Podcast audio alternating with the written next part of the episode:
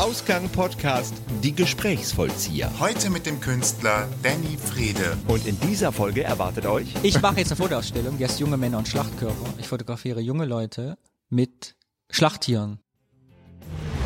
Mal weiß, wie das ist, wenn man mit einem 1,60 x 1,20 Paket äh, zur Post kommt, seine Post verliert an Zollstock und die Frau einen anguckt und denkt sich, Oh mein wo soll ich das denn jetzt hinschreiben? Ich habe gesagt, ich bleibe jetzt ein Jahr, mache ich das jetzt, probiere das aus und entweder ist nach einem Jahr das Geld alle und ich mache was anderes oder es läuft. Und jetzt bin ich im zweiten. Das alles und mehr jetzt in Ausgang. Ausgang Podcast, die Gesprächsvollzieher. Herzlich äh, willkommen zu einer neuen Interviewfolge. Schön, dass ihr wieder dabei seid. Unser heutiger Gast ist schon früh mit Fotografie und Videogestaltung in Berührung gekommen und äh, hat damit sogar Preise verdient und äh, die erste Arbeitserfahrung hat er in Selbstständigkeit mit Fotografie, Grafik und Layout gesammelt und vor einigen Jahren hat er die Malerei für sich entdeckt und mit seinen seriellen Rechtecken wird er langsam auch über die Grenzen von Köln bekannt und wir freuen uns, dass wir in seinem Atelier sein dürfen. Wir begrüßen Danny Frede. Hallo. Hallo. Hallo, schönen guten Nachmittag. Szenerie, tatsächlich, wir sitzen im Atelier. Man Ja. hört das vielleicht auch so ein bisschen im Hintergrund. Ich kann mal. Ne? Großer Ja. Raum. 4,50 Meter Deckenhöhe. Ja, sehr Viel schön. Raum für Entfaltung, würde ich mal sagen, wenn man das so als Atelier vor allen Dingen sieht. Was ich hier, äh, auch kurze Situationsbeschreibung, was ich am schönsten finde in diesem Raum, ist, das habe ich eben schon gesagt, ist der große alte Schreibtisch, der hier steht, wo drauf ein iMac steht, was die ganze Sache halt noch noch schöner macht, so dieses ähm, schöne Alte mit äh, der Moderne zusammen kombiniert. Ja, das ist der Originalschreibtisch des Feilenhofbesitzers, der das hier mal gebaut hat. Also eine alte Feilenfabrik, hier wurden Industriefeilen gebaut, gebaut 1912, soweit ich mich erinnere, und jetzt zerteilt in Ateliers und Arbeitsräume. Mhm, Und die das- Vermieterin hat gesagt, ich darf den Schreibtisch lange haben, weil er eh rumsteht. Ja. Ein alter Holzschreibtisch, dunkles Holz. Ein historisches Gebäude, sehr schön. Ja, und auch ein schöner Hof, wie so ein Restaurant habe ich gesehen hinten, wo man äh, speisen kann. Wir haben Sonntagnachmittag, da sind auch äh, schon die ersten Familien mit ihren Kindern angekommen, um wahrscheinlich äh, mit Oma und Opa einen Kaffee zu trinken. Ja, ist ja ein Port, hier gibt's ja nicht so viel. Also es, es kommen schon viele Leute mal hergefahren, weil die Restaurantdichte ist hier nicht. Aber es ist schön natürlich für mich, weil ich Laufpublikum habe. Es ist schön, wenn am Atelier laufen halt immer Leute vorbei. Kommen denn auch äh, tatsächlich, wenn die Tür aufhast, Leute mal rein oder ist das eher ähm, Ja, das passiert. Also sobald ich die Tür aufhab, kommen Leute neugierig. Und ich habe die Tür allerdings nicht so oft auf. Weil meistens ist es nicht aufgeräumt. Aber es gibt schon mal im Sommer versuche ich schon, äh, ich habe ja zwei Räume, in dem einen male ich und arbeite ich, in dem anderen ist so ein bisschen Ausstellungsfläche und die versuche ich schon in den Sommermonaten so herzurichten, dass ich ab und zu die Tür aufmachen kann. okay. Aber natürlich, Restaurants sind meistens abends besetzt. Das heißt, ich musste ja im Zweifelsfalle dann auch jeden Abend hier sein und ja, bis, in, bis das Restaurant schließt, bis die Leute betrunken aus der Kneipe kommen. Und denen dann vielleicht noch was andrehen kannst. Genau. Genau, Und dann kann Wenn ich das Portemonnaie locker sitzt. Demzufolge, so oft mache ich das nicht. Wie bist du hier hingekommen? Ins Atelier, wie hast du das Atelier hier hingefunden? Ich, weil wir gerade schon beim Atelier sind, möchte ich mich daran festbeißen, bevor ich es wieder Also ganz kurze loslasse und Geschichte, nicht daran denke. Kurzfassung der Geschichte. Ich brauchte ein Atelier, als ich beschlossen habe, ich will jetzt mal und nicht mehr zeitweise was mieten, sondern was Festes haben. Und habe mich dann auf die Suche gemacht und meine Eltern wohnen gegenüber und irgendwann rief ich meinen Vater an und sagte, da ist was frei, da hängt ein Schild. Und jetzt bin ich hier. Und in Ports kann man es ja auch noch bezahlen. Ne? Es gibt ja auch Stadtteile, wo so Hinterhof-Ateliers so teuer sind, dass man Ja, wenn man es in Hipster Ehrenfeld machen Ja, wollen würde, genau, muss so man. Also ich habe Sachen, ich habe mir ein paar Ateliers angeguckt, ich habe Sachen erlebt, das kann man sich nicht vorstellen. Ich habe in meinem Atelier war eine Toilette, da musste ich aber unterschreiben, dass ich sie nicht benutze, weil sie illegal eingebaut worden ist. Also man konnte sie benutzen, aber irgendwie war das baurechtlich nicht vor, ach, ganz furchtbar. Das ist ja unglaublich. Und dann war ich sehr froh, dass wir gefunden zu haben, weil es äh, echt schön ist. Und Schönes keine altes Toilette. Backsteingebäude, ich habe eine Toilettenanlage und ja, Leute, die vorbeilaufen, ist kein Hinterhof, mal ein bisschen im Leben. Parkplätze vor der Tür ist doch super. Wenn ich mal Bilderrahmen kaufe, weiß ich auch, wo, wie ich die ausladen muss, ohne in der zweiten Reihe zu stehen. Alles praktisch. Ja, eben. Die Bahn Ah, hält schön. vor der Tür. Und zwar sowohl die S-Bahn als auch die äh, Stadtbahn. Ja, ich fahre ja meistens Fahrrad. Ich wohne ja in Zollstock und mit dem Fahrrad bin ich schneller als mit der KVB. Ja, Sportlich und kostet nichts, ne? Voll gut. Auch so ein bisschen Körperkraft. Aber wir sind ja aus Ehrenfeld angereist und selbst das war jetzt kein Problem. Nee, mit der Also S-Bahn ist super. Ist halt der Kölner super. Süden. Ne? Ja. Kölner Süden ist ja, da muss man mal gucken. Ich habe letztens ein Bild verkauft, das musste ich von hier nach Rodenkirchen bringen. Hinter Rodenkirchen Weiß, nee, wie heißt das drunter? Ich weiß gar nicht. Da hört für mich Köln Jedenfalls musst du, um mit dem öffentlichen Personennahverkehr dorthin zu kommen, weil ja auch kein Bus quer südlich, musst du mit der 7 in die Innenstadt. Genau, und dann wieder runter nach Rodenkirchen mit der 16 ist das, glaube ich, und brauchst insgesamt 90 Minuten für Luftlinie Oh mein Gott. anderthalb Kilometer. Also es ist ja wirklich auf der anderen Seite des Rheins. Ja. Ich bin jetzt am Rhein und auf der anderen Seite Das ist echt. äh, linksrheinisch, ja. Das war ich nicht. So, Ah. ich habe mal kurz das Aufnahmegerät verrückt. Das sagt er so. es gibt ja kein Bild. Das war so ein bisschen, als hätte man mit einem Fingernagel auf der Tafel gekratzt. Ja, ich fand, es klang tatsächlich doch anders, aber es ist auch egal. Mm, du hast gerade eben gesagt, du, äh, als du dich dafür entschieden hast, angefangen zu malen, ich würde noch weiter zurückgehen, wann hast du dich dafür entschieden, dass du was Kreatives machen möchtest oder wann hast du Kreativität für dich entdeckt?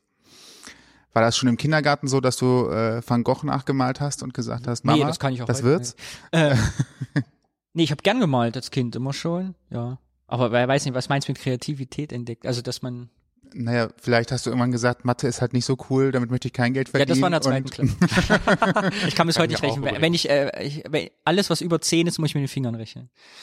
Äh, das kann ich also wirklich nicht.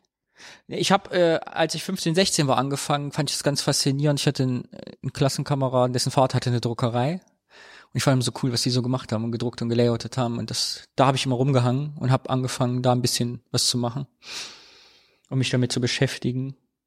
Ja, das kann man vielleicht als Punkt nehmen, wo ich dachte, ah, da kann man später was draus machen.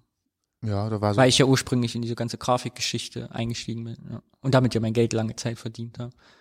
Direkt mit der Druckerei dann auch oder kleinere Geschichten wie Vereinszeitungen machen? Ja, ich habe dann äh, angefangen, genau, als ich noch Schüler war, so nebenjobmäßig irgendwelche Sachen zu layout. Broschüren, Heftchen, Flyer. So.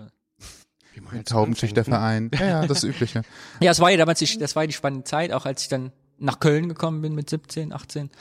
Das war ja so diese New Economy, 2000er Wende, wo jeder eine Homepage brauchte. Ja. Also jeder wollte eine Website haben, der Bäcker, der Friseur, von um die Ecke der Handwerker, der Klempner, alle wollten so Homepages haben, Websites und die passenden Flyer dazu, die dann bewerben. Wir haben jetzt auch eine Website, warum auch immer.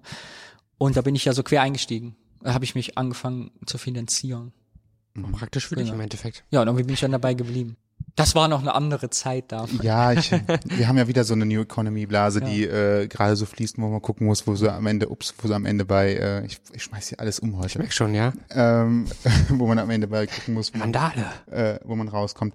Ich sehe hier gerade, dass ich dann, wo wir bei den 2000ern waren, dass du ähm, einen Sonderpreis Nachwuchs Fotoclub Sondershausen äh, gewonnen hast. Ja, ich war Schüler und habe mich am Fotowettbewerb beteiligt. Nein, es, das war der Herr Bies, der war der Vater von einem Klassenkameraden, der war im Fotoclub Sondershausen. Und wegen dem habe ich eigentlich angefangen zu fotografieren, weil ich fand, der war so, ja, der hat einen richtigen Job gehabt, war aber Fotograf, so nebenbei künstlerisch eben kein Auftragsfotograf, sondern nur künstlerische Aufnahmen gemacht. Und da ich mit der Freundin viel rumgehangen habe, habe ich auch eben den Vater kennengelernt und fand das von Anfang an faszinierend. Der hat das selber entwickelt noch. Damals war in Digitaltechnik noch nicht zu denken. So im Keller noch so ein Rotlicht, äh, Genau. Rotlichtkammer und so weiter. Richtig. Das fand ich Negativ- unfassbar faszinierend und ich fand das so faszinierend, dass er das mitgekriegt und hat mir seine Rollfilmkamera geschenkt, seine alte. Ja, das war meine erste Kamera und dann habe ich schön gedreht. Zwölf Aufnahmen pro Film und damit habe ich angefangen zu fotografieren. Und der hat mich dann noch ein paar Jahre begleitet bis zum Abitur. Also mit dem war ich meine erste richtige Spiegelreflexkamera dann kaufen und der hat mir ein bisschen was erklärt, wie das so geht. Cool. Genau. Und dann hast du äh, so viele Motive gemacht, dass Und, eben, äh, und dann hab, da hat der gesagt, weil die hatten diesen Foto, es gibt diese Fotovereine immer und hat gesagt, mach doch mal mit, wir haben Wettbewerb und dann, das war mein erster Fotopreis. sozusagen. Und was war das Bild? Was war das Motiv? Das Bild war eine CD. Also irgendwie auch schon digital. Eine CD, ja, eine CD. Eine, eine Audio-CD, die äh, ein Ausschnitt fotografiert war. Und relativ eng, ich glaube drei mal vier Zentimeter war der Ausschnitt nur. Und dadurch hat das so ein bisschen reflektiert und kriegte so einen abstrakten, also einen abstrakt, man erkannte nicht wirklich, was es ist, nur wenn man wusste, was es ist, hat man erkannt, ah ja, stimmt, eine CD. Also ein Okay. künstlerisches Motiv. Interessant, da sieht man, dass man mit Kleinigkeiten auf einmal doch irgendwie auffallen kann und äh, was gewinnen kann. Weil man denkt ja immer bei Motiven immer, es muss eine riesen Landschaft sein oder ähm, Ja, und das habe ich jedenfalls in meinen Lebenslauf geschrieben, weil ich das schön fand damals. Das hat mich motiviert. das, fandest du es damals schön und heute auch noch oder nur damals? Nee, ich finde es heute auch noch schön. Gut. Weil ohne das, ohne die Bestätigung früh bekommen zu haben, dass es, dass es funktioniert oder dass man schöne Sachen machen kann, für die, ja, wie heute würde man Reichweite sagen, ne? also die Ja. Leute gut finden, äh, wäre ich, glaube ich, nicht dabei geblieben. Aber es war ein schöner Anfang. War das so der Zeitpunkt, wo du auch gesagt hast, ich möchte das, also diese diese Schiene Kreativität wirklich nutzen? Also ich meine, du hast ja 2000 auch ähm, Abitur gemacht und abgeschlossen, da muss man sich die Frage stellen, ja, was was mache ich denn jetzt? Also natürlich kann man Homepages machen, aber es ist ja keine Berufsausbildung. Äh, also zumindest Ja, ich wollte, ich wollte ja auf Titel. jeden Fall weg aus Thüringen, das war mir zu klein alles und wollte nach Hamburg oder nach Köln. Und bin dann nach Köln gekommen durch den Zivildienst, weil ich da eine Stelle gefunden habe. Und dann hatte sich die Entscheidung da von selbst erübrigt.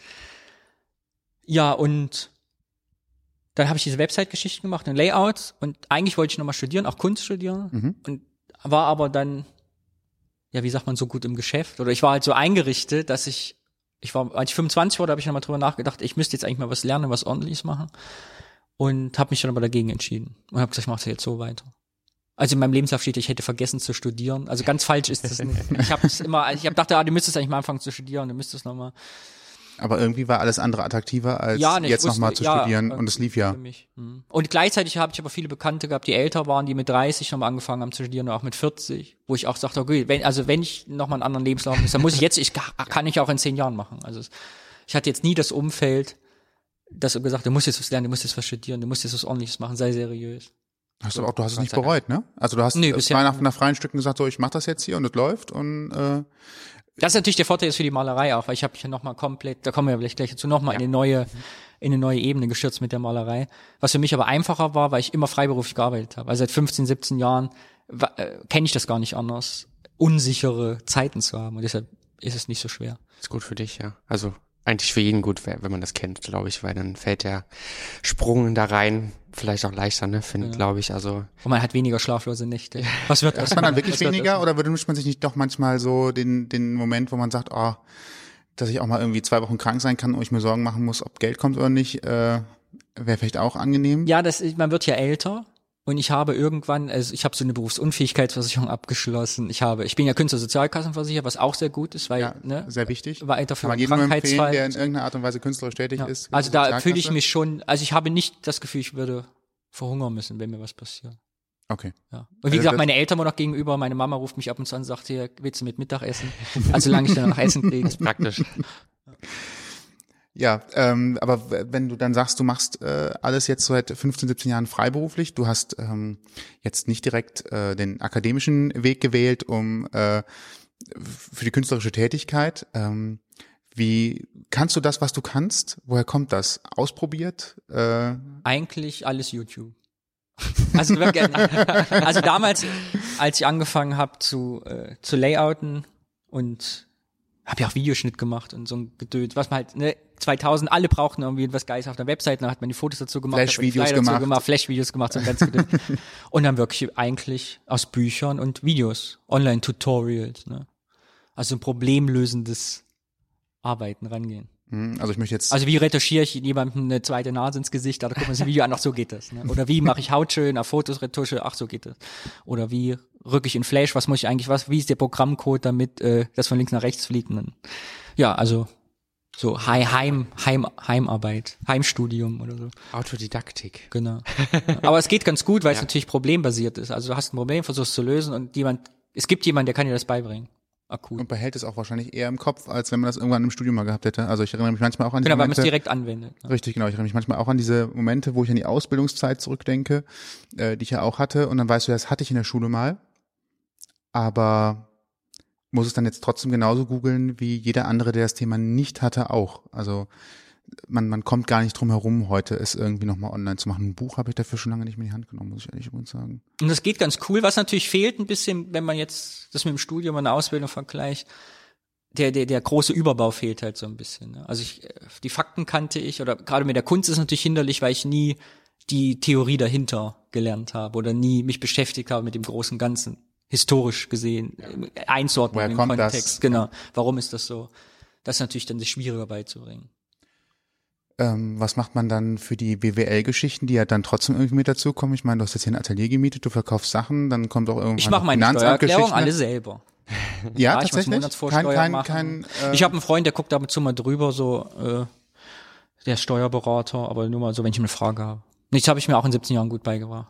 Ich tippe das immer ein in Viso und dann Ausgaben, Einnahmen und Wirtschaftsgüte über 410 Euro und unter 410 Euro und Mehrwertsteuer 7 Prozent und 19 Ach, da bin ich, das geht locker von da. Ja, es ist.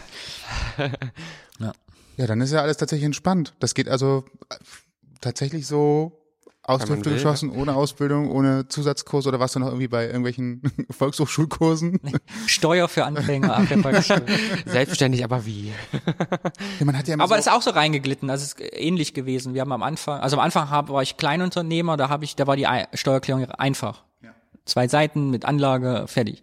So, und dann neue Probleme. Dann bist du auf einmal in der Künstlersozialkasse und darfst Sachen mit 7% versteuern, wenn sie künstlerische Leistung sind, musst aber Sachen mit, zum Beispiel Drucksachen, die dazu machst, mit 19% versteuern, das fuchst man sich halt so rein. Ja, und dann hat man ja Sachen, man kauft ja Dienstleistungen ein, die ja dann auch steuerlich irgendwie nochmal auf das eigene Konto gutgeschlagen werden kann. Und man kann immer Finanzamt anrufen, ist ja auch wenn man fragen, man kann ja da anrufen, die beantworten einem ja auch Fragen. Also nicht immer gerne, aber die machen es halt. Ne? Die haben ja auch nicht so viel Zeit. ist halt deren Job. Es ist halt, ne, Augen auf bei der Berufswahl, sage ich immer wieder. Ja. Vorsicht, Kunde kommt. Nein, also ich bin, also ich habe so viele, also eigentlich sind die ganz nett da. Ich glaube auch. Man muss halt ist alles nur- vorher, man muss sich halt Das ist alles melden, nur ne? Klischee, dass die alle schlecht gelernt sind. Man muss halt vorher kommen, nicht wenn das Kind ins äh, Brunnen, Genau. in den Brunnen gefallen ist. Dann sind die, glaube ich, tatsächlich ein bisschen biestig. Ähm, ja, wie hast du dann äh, dich weiterentwickelt? Wir sind die, gerade eben im letzten äh, Moment ein bisschen äh, stark bei der Fotografie gewesen, aber ähm, dabei ist es dabei ist es ja nicht bis heute. glaube ich. Ich setz mich mal näher an den Tisch ran. Ähm, Noch näher. so. Ähm, aber du bist ja nicht bei der Fotografie allein geblieben. Du, ähm, wenn wir uns hier ein bisschen umschauen, hast auch irgendwann, was ist das, ist das mit einem Pinsel gemalt tatsächlich oder ist das Drucktechnik oder ist es auch Die Bilder, die Computer hängen, bearbeitet? das, ja. das ist alles äh, handgemacht. Das gespachtelt, Farbe, Pinsel. ja, das sind die die Kästchen, die Genau, wir die eben auch schon ähm, in der Anmoderation von Toni drin hatten. Genau.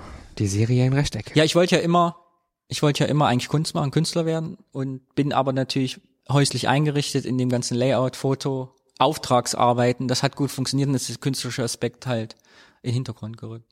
Und erst wieder, als mein größter Kunde als Freelancer abgesprungen ist, ich habe einen Kunden gehabt bis 2014, wenn ich relativ gut verdient habe, auch regelmäßige Aufträge bekommen haben, die haben aber umstrukturiert, die haben sich irgendwie, was, da hat sich Österreich mit Deutschland zusammengetan und dann von heute auf morgen brauchten die Freelancer nicht mehr, weil sie jetzt Grafiker hatten und dann war ich weg. Und das hat mich ein Drittel meines Jahresumsatzes locker gekostet. Und das war so der Moment, wo ich dachte, gut, du musst jetzt eh was Neues suchen und dann, warum nicht mal wieder Kunst? Also das war so der Moment, wo man sich entscheiden musste, jetzt mach doch mal was anderes. Und da habe ich mein ganzes Erspartes genommen, was nicht viel war, und habe das Atelier halt für ein Jahr gemietet. Haben gesagt, ich bleib jetzt ein Jahr, mache ich das jetzt, probiere das aus und entweder ist nach einem Jahr das Geld alle und ich mache was anderes oder es läuft. Und jetzt bin ich im zweiten Jahr. Du bist noch da. Ja. Offensichtlich, ne? Also hat doch, äh, Noch geht's. hat's doch äh, Früchte getragen, offenbar, wie sie hier an der Wand hängen. Ja, es sind auch eindrucksvolle äh, Bilder. Ich finde sie schön. Ähm, also sehr farbfroh. Ich mag ja Farben sehr und ähm, es ist auch keins davon jetzt trist, sondern es ist immer ein schönes, kontrastreiches Spiel der Farben. Also das Auffälligste ist das äh, mit dem lila Verlauf im Hintergrund, das untere große. Wir müssen jetzt eigentlich direkt so ein Foto für Instagram machen, wo man nachgucken kann, welches du meinst. Wir, wir, verweisen einfach direkt auf deine Homepage, wo du es oder so. sicherlich auch abgebildet hast. Ja, Da, kann man, da ist doch bestimmt auch der Kaufen-Button direkt drunter. Nein, Ist das, ich mache keinen Online-Verkauf, das ist schrecklich. ja? Ja. Aber wäre das nicht ein wichtiger Vertriebsweg auch? Nee, ja, wahrscheinlich. Ich für Kunst glaube ich nicht, weiß nicht. Nee, ich glaube, die Leute wollen das Bild schon gesehen haben. In echt. Hm. Ich habe es am Anfang habe ich im Internet verkauft, eines meiner ersten Bilder und das ja schon großes Format, das habe ich damals noch. Was waren das? Vier Meter mal vier Meter? Nee, Ah, 1,60 verdammt. mal 1,20 oder so, also relativ groß. Und dann habe ich mich gefreut, dass das damals im Internet jemand gekauft hat. Und in dem Moment dachte ich, ach, du musst es ja auch verpacken. Ich hatte überhaupt keine, es mir- fiel mir dann irgendwie erst ein, dass, ach ja, stimmt. Und das war dann, das war mir dann, dann schon so aufwendig. Ich dachte, nee, ich brauche ein Atelier und ich brauche eine Galerie und jemand muss das ausstellen, damit, also ich will das nicht alles selber machen. Ja. Aber das wirkt ja auch. Online-Versand, schrecklich. Stell dir mal, weißt du, wie das ist, wenn man mit einem 1,60 mal 1,20 Paket äh, zur Post kommt, seine Post verliert ans Zollstock und die Frau einen anguckt und denkt sich, Oh mein wo Gott. soll ich das denn jetzt hinstellen? Sperr, Haben Sie da, Sperrgut. ja, was wiegt denn das? Passt ja nicht auf die Waage und ist das Gurtmaß? Weißt du, weißt du, was Gurtmaß ist? Also die Pakete dürfen ja so eine bestimmte Größe haben. So groß sein, wie sie wollen, dürfen aber eine maximal addierte Länge nicht über. Also zum Beispiel die längste Kantenlänge mal zwei plus die kürzeste Kantenlänge mal zwei darf nicht über drei Meter sein, damit es zum Beispiel als Untersperrgut geht. Oh mein Gott. Ich habe es bis heute nicht verstanden.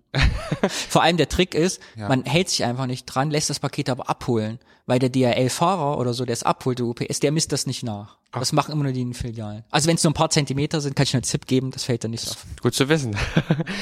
Ich hätte auch Angst, dass es irgendwie den Transport nicht äh, übersteht. Ja, das und ist ja so. das Zweite, man muss eigentlich ja Kunstunternehmen beauftragen. Also DHL weigert sich ja Kunst zu transportieren, das ist ja Ah ja, recht, weil okay, wegen Versicherungen und so. Ja. Ach so, oh. Also ist teuer. Online-Versand ist teuer oder man geht halt Risiko ein. Ne? Oder halt nur Selbstabholer. Ja, genau. Ich finde das deine Variante eigentlich besser, weil man kann hier sein, man kann das alles auf sich wirken lassen. Ich habe auch schon Bilder mit Ja. der KVB transportiert. Ja. Ja. man kann mit dir sprechen darüber vielleicht nochmal. Genau. Finde ich eigentlich viel schöner, als irgendwie so im Online-Shop das zu sehen und zu sagen, ach, vielleicht nehme ich das jetzt. Ja, ist ja eh ungewöhnlich. Ich habe ja normalerweise gar nicht so viele Bilder hier, weil eigentlich sind sie immer auf Reisen. Ich hatte jetzt in Essen ja ein halbes Jahr eine Ausstellung, da waren 90 Prozent der Bilder. Ich habe jetzt Anfang März nächsten Jahres wieder, kommen 40, 50 Bilder weg. Und was jetzt Ende des Jahres passiert, weiß ich ja nicht. Oh. Also jetzt ungewöhnlich, dass hier überhaupt so viele Bilder hängen. Normalerweise male ich die und sie kommen eigentlich raus aus dem Atelier und hängen irgendwo. Ja, sie bringen ja auch kein Geld, wenn sie hier nur, hier nur Eben. Unnütze bleiben, Ware. ne? auf Heide liegen. Aber du hast gerade von Essen gesprochen. Du hast ähm, Essen, also die Galerie Stratosphäre in Essen, Mhm. kennengelernt über die Kölner Liste. Ne?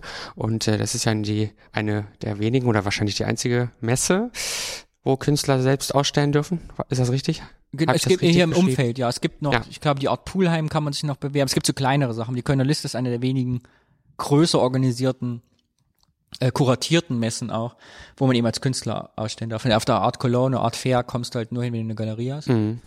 Und kostet natürlich auch viel, viel Geld. Naja, wie immer, ne? Ja, und als ich eben angefangen habe zu malen, dachte ich, ich muss ja raus. Also es nützt mir nichts, wenn ich hier male und Bilder nicht im Internet verkaufe und mein Instagram-Profil habe und keiner weiß, dass es mich gibt. Ja. Und deshalb muss ich ja gucken, was mache ich jetzt. Weil natürlich das Ziel ja schon war, eine Galerie zu finden, die die Bilder aufhängt. Und da habe ich halt mich in dieser Messe eingemietet und habe da meine mein Kabüffchen, da meinen Stand gehabt und genau. Und da habe ich die Stratosphäre in Essen kennengelernt, den Herbert Stretner. Ja. Und dann kam Und die haben gesagt, erste- wir hängen dich auf und dann wurde das verlängert und dann hing ich dann ein halbes Jahr, also nicht mich, die Bilder. Ja. genau. Ja, und das war echt cool natürlich, weil äh, als Quereinsteiger ist natürlich echt schwierig, eine Galerie zu finden, die einen irgendwie vertritt, weil Mhm. ja, ich habe ja keinen Namen, kein Renommee, ich habe keinen Hochschulweg, der mich da reingeführt hätte. Und deshalb bin ich echt froh drum, dass das so funktioniert hat. Sollte aber auch wieder Mut machen, dass mit der Sache, die man einfach macht, Ja. mit Leidenschaft, Ja. dass das durchaus äh, nicht immer das Falsche sein muss, wenn man davon überzeugt ist und einfach mal macht und tut. Äh, dann wird Ja, man halt trotzdem viel- seinen Weg gehen. Ist halt wie bei allem, ist viel Beiprogramm, ne? Ich meine, Freiberufler. Ja, Also malen ist wahrscheinlich 20 Prozent, der Rest ist äh, drumherum organisieren. Selbstständig, sagt man immer. Also mein Ziel ist schon, ich bin mit der Galerie in Essen geht's ja auch weiter und Mhm. damit arbeite ich noch weiter zusammen. Die haben auch noch Bilder von mir. Das Ziel wäre natürlich schon, dass ich irgendwann mal nur male und mich im Rest nicht mehr kümmern müsste. Das wäre schon cool, ne? Aber im Moment gucken wir mal. Ist aber auf einem guten Weg, glaube ich, ne? Also so wie es Ja. sich entwickelt hat in, der, in den letzten zwei Jahren sind ja jetzt schon. Ähm, ich meine, da haben andere, ähm, glaube ich, nicht weniger erreicht, vielleicht sogar. Ich mein, und äh, dadurch, dass du ja auch ähm, nicht der gelernte Maler bist aus der Uni, sondern alles im Prinzip ja quereinsteigermäßig gemacht hast, finde ich das echt schon eine gute Leistung. Und äh, Ja, aber ich schön- muss halt, eine andere schönen Möglichkeit Erfolg. habe ich halt nicht außer rauszugehen, Ja. weil, ne? Also der Berufsverband der Künstler nimmt zum Beispiel niemanden, der keine Hochschulausbildung hat oder nicht mindestens fünf Jahre Galerieerfahrung.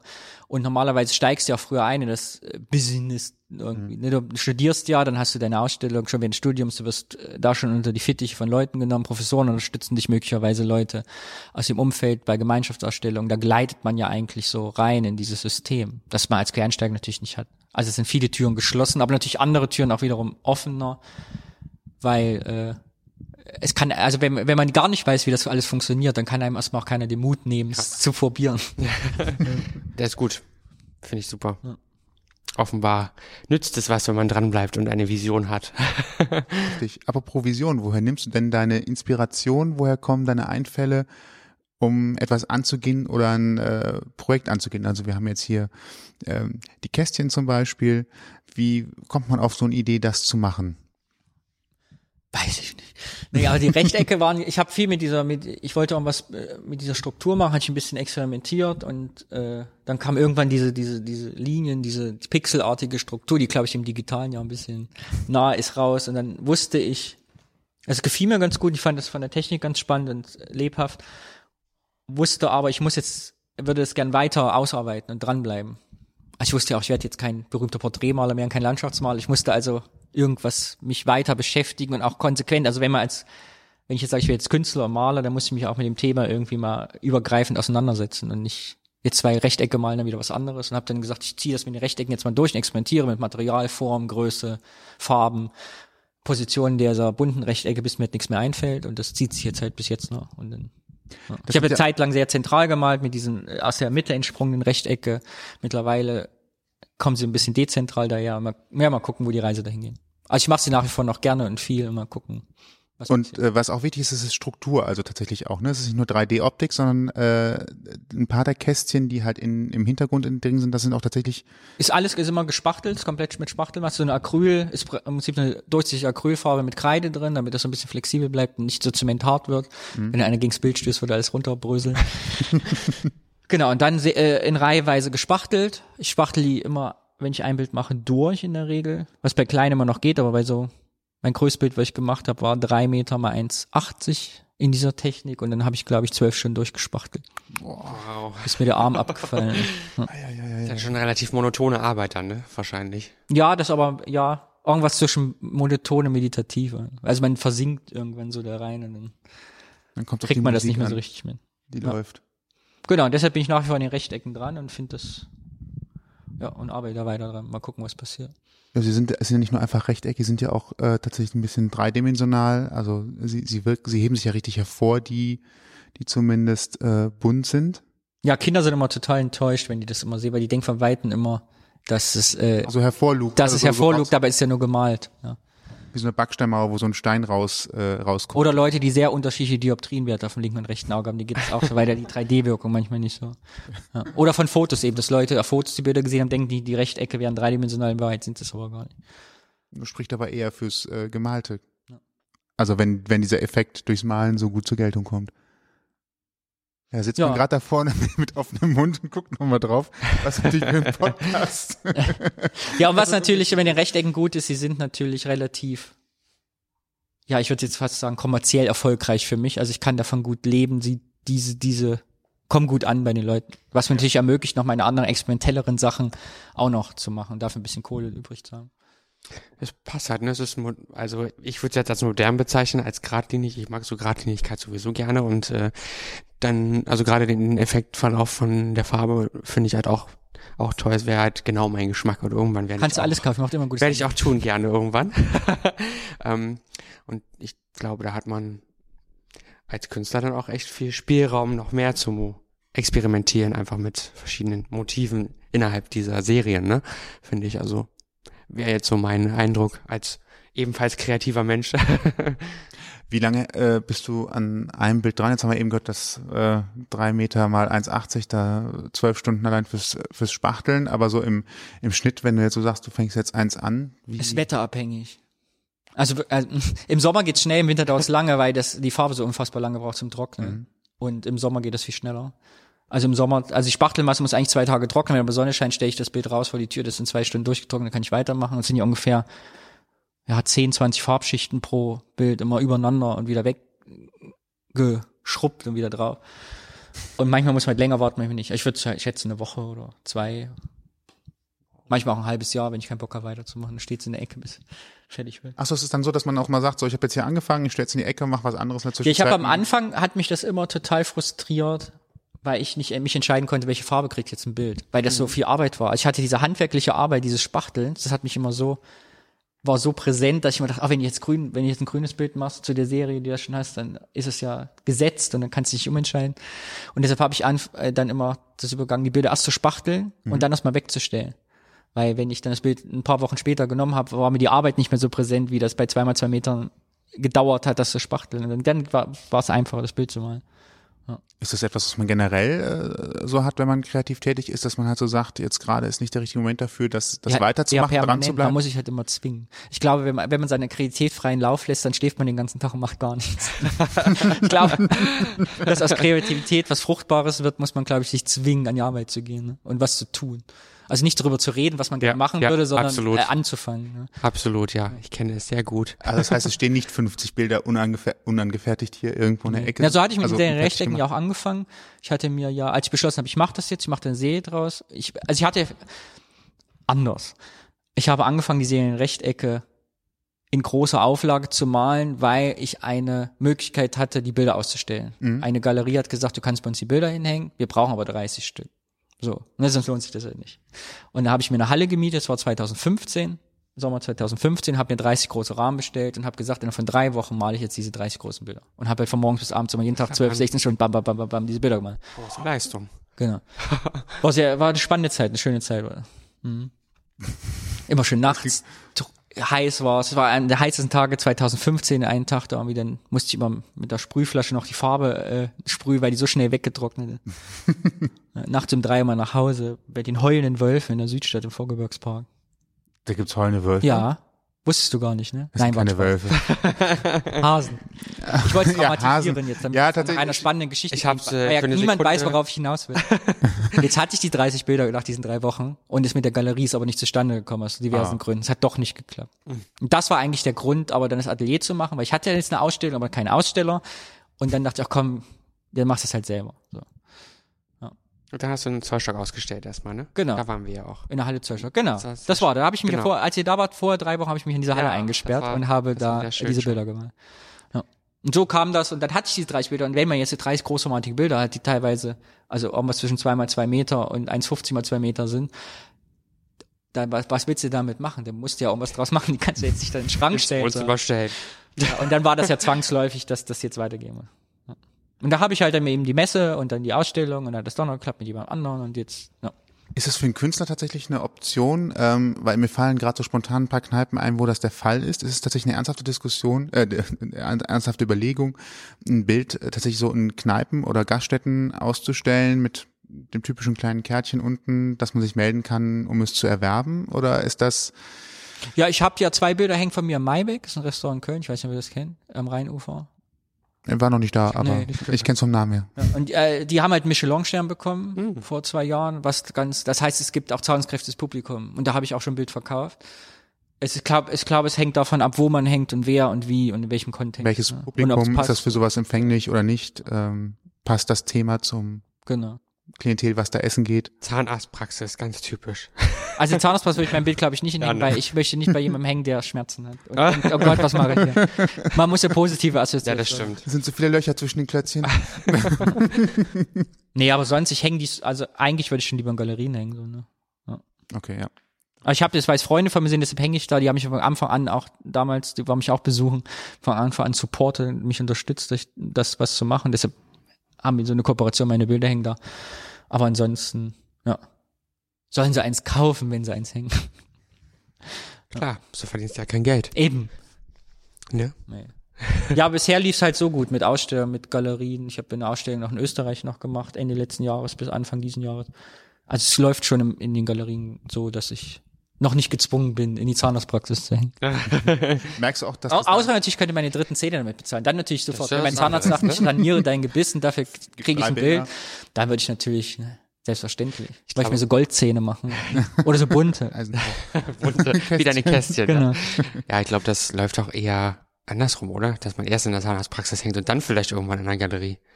So könnte ich es mir jedenfalls Das vorstellen. ich. Ja, ich kann mir vorstellen, dass es eine Entscheidungsfrage auch ist, was Ja. man will. Und auch, äh, ob man jetzt Hobbykünstler ist oder sagt, ich will davon leben, ob Ja. man da jetzt sein, sein, sein, ja, es ist ja irgendwie kein Beruf, es ist ja mehr so, also ich bin ja auf das Gutwillen, der, auf den Geschmack der Leute angewiesen. Ich weiß, kann man so schlecht erklären. Stimmt. Also wenn ich jetzt Handwerker wäre, würde ich sagen, ah, ich muss so und so viel Bäder im, im, im Monat äh, fließen, damit ich davon leben kann und ich muss äh, eine Kloschüssel kostet das und das muss ich dann.